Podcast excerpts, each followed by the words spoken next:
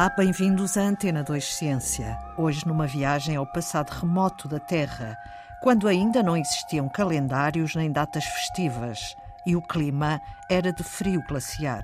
É uma viagem inspirada no livro Portugal na Idade do Gelo, editado pela Fundação Francisco Manuel dos Santos, com a autoria de João Zilhão, investigador da Universidade de Lisboa.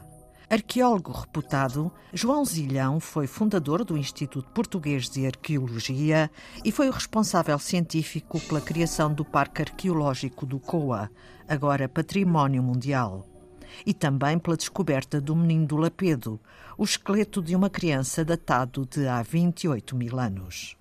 Idade do Gelo é o, é o nome, digamos assim, popular que se dá a um período geológico que é o, o chamado Pleistocénico. É uma terminologia que tem a ver com a história da Terra como planeta, que se divide em, em eras, não é?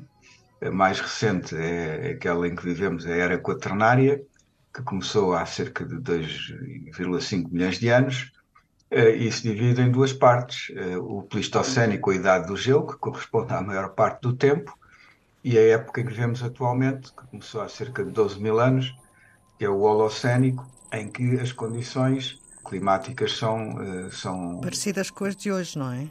Sim, digamos, hoje estamos até numa das épocas mais frias dos últimos 12 mil anos, não é? Eh, para aquelas épocas que conhecemos melhor, portanto, há meio milhão de anos para cá, eh, cerca de 85% do tempo corresponde a condições climáticas rigorosas, é que chamamos épocas de glaciação, porque com o abaixamento das temperaturas foram-se formando calotes de gelo na alta montanha e nas regiões setentrionais, no caso todo, todo o que é o Canadá e o norte dos Estados Unidos, eh, mais eh, tudo o que é, portanto, a Escandinávia, as Ilhas Britânicas e, e boa parte, portanto, da, da Sibéria estavam uma calote de gelo parecida com aquela que existe na Antártida atualmente, não é? Sobre, sobre, sobre a Terra. E, e os, Alpes estavam completamente soterrados sob, sob gelo e, e até aqui na nossa, na, nas nossas terras, apesar de estarmos mais a sul, isso verificava-se também na, na, alta montanha, com a formação de uma calote de gelo que, que, cobria portanto, todo o planalto sumital da Serra da Estrela e da qual saíam línguas glaciares que vinham por aí abaixo, mais comprida, portanto é aquela que corresponde ao, ao Val do Zézer atualmente e que chegava até Manteigas. As glaciações da Idade do Gelo duraram muito na escala do tempo geológico que já vem desde há cerca de 15 milhões de anos, quando se, pela primeira vez se formou uh, uma calote glaciar na, na Antártida e que uh, se explica pelo facto com, uh, digamos, o desmembramento dos supercontinentes que havia na era chamada Mesozoica, na era dos dinossauros, não é?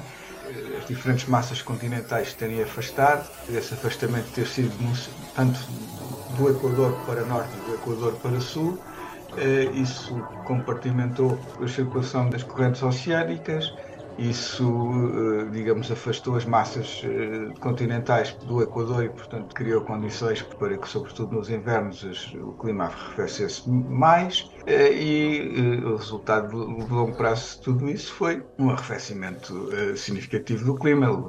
Portanto, nós, né, aqui há 65, 70 milhões de anos, havia dinossauros naquilo que é hoje o Alasca. Mais recentemente, a formação do Istmo do Panamá, há cerca de 3 milhões de anos, que ligou as duas Américas, a América do Norte e a América do Sul, isolou muito significativamente o Oceano Atlântico do Oceano Pacífico e isso também contribuiu para, digamos, o acelerar da tendência para o arrefecimento climático que já vinha desde trás. Parece que o período melhor conhecido deste clima pleistocénico se situa entre os 20 mil mil, 30 mil anos. É o máximo uh, da última glaciação, da última fase, de, digamos, de clima muito, muito rigoroso, que está, portanto, mais perto de nós, não é? No tempo, e cujos vestígios são, por isso, mais visíveis, não é? E, e, mais, e mais bem conservados. Portanto, isto tem tudo o que é estudos sobre o passado.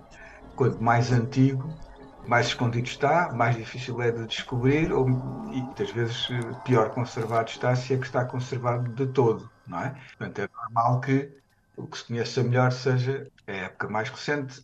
É um trabalho detetivo, como, como lhe chama, aliás, no livro. Detetive do passado, descobrir o passado. A Idade do Gelo é também a idade do homem. Escreve eh, neste livro Portugal na idade do gelo. Vamos lá ver aqui duas coisas diferentes. Eh, uma coisa, portanto, é o aparecimento eh, do género humano, eh, da nossa espécie. E isso acontece justamente entre há cerca de 2 e há cerca de 2,5 milhões de anos. Portanto, coincide com aquilo que, na história geológica da Terra, é o início do Pleistocénico ou Idade do Gelo.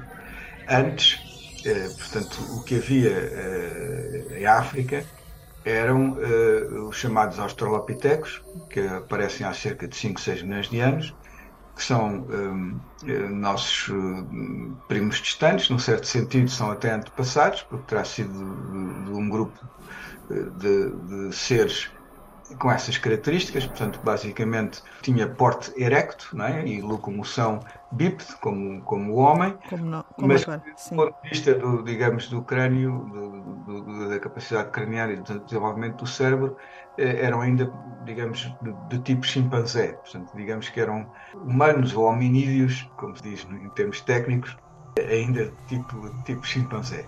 Portanto, e é há 2 milhões e meio de anos que nós vamos encontrar os primeiros vestígios fósseis de hominídeos, não é? Portanto, que já, em que já se vê eh, o aparecimento das características eh, cranianas próprias eh, do homem e um aumento da capacidade craniana vai estar, portanto, e, portanto, do, do, do, cérebro que está contido nessa capacidade craniana, que é, vai acabar por ser aquilo que distingue eh, a humanidade dos, dos chimpanzés e dos, dos gorilas e de outros primatas superiores que estão mais próximos de nós.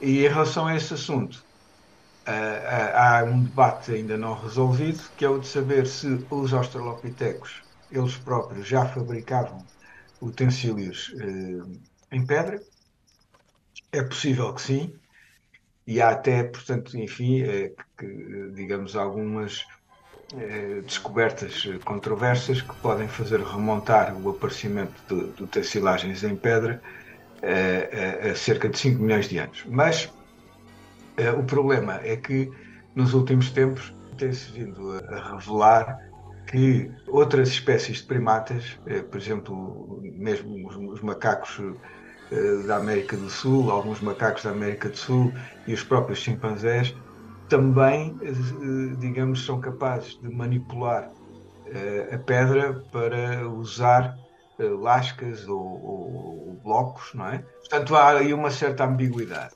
Em todo o caso, início da, da Idade do Gelo, há cerca de 2 milhões e meio de anos pleistocénico, Uh, há cerca de também entre 2,5 e 3 milhões de anos, quando muito, o aparecimento do género humano e, mais ou menos por essa altura, talvez um bocadinho antes, os, os primeiros utensílios de pedra.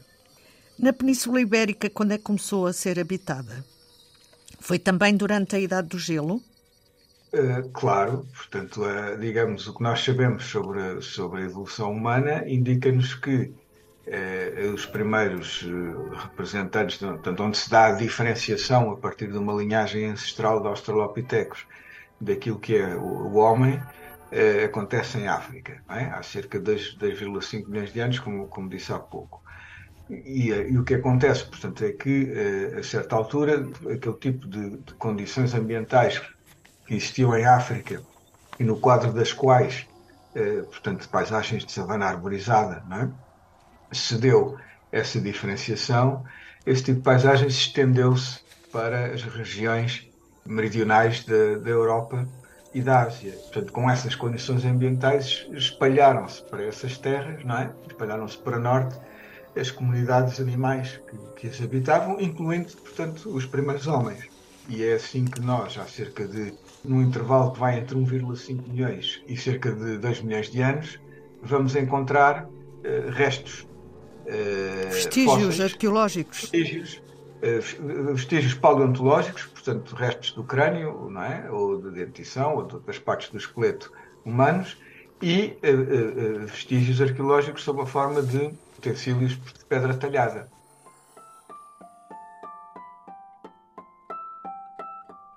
Portugal na Idade do Gelo, de João Zilhão, editado pela Fundação Francisco Manuel dos Santos.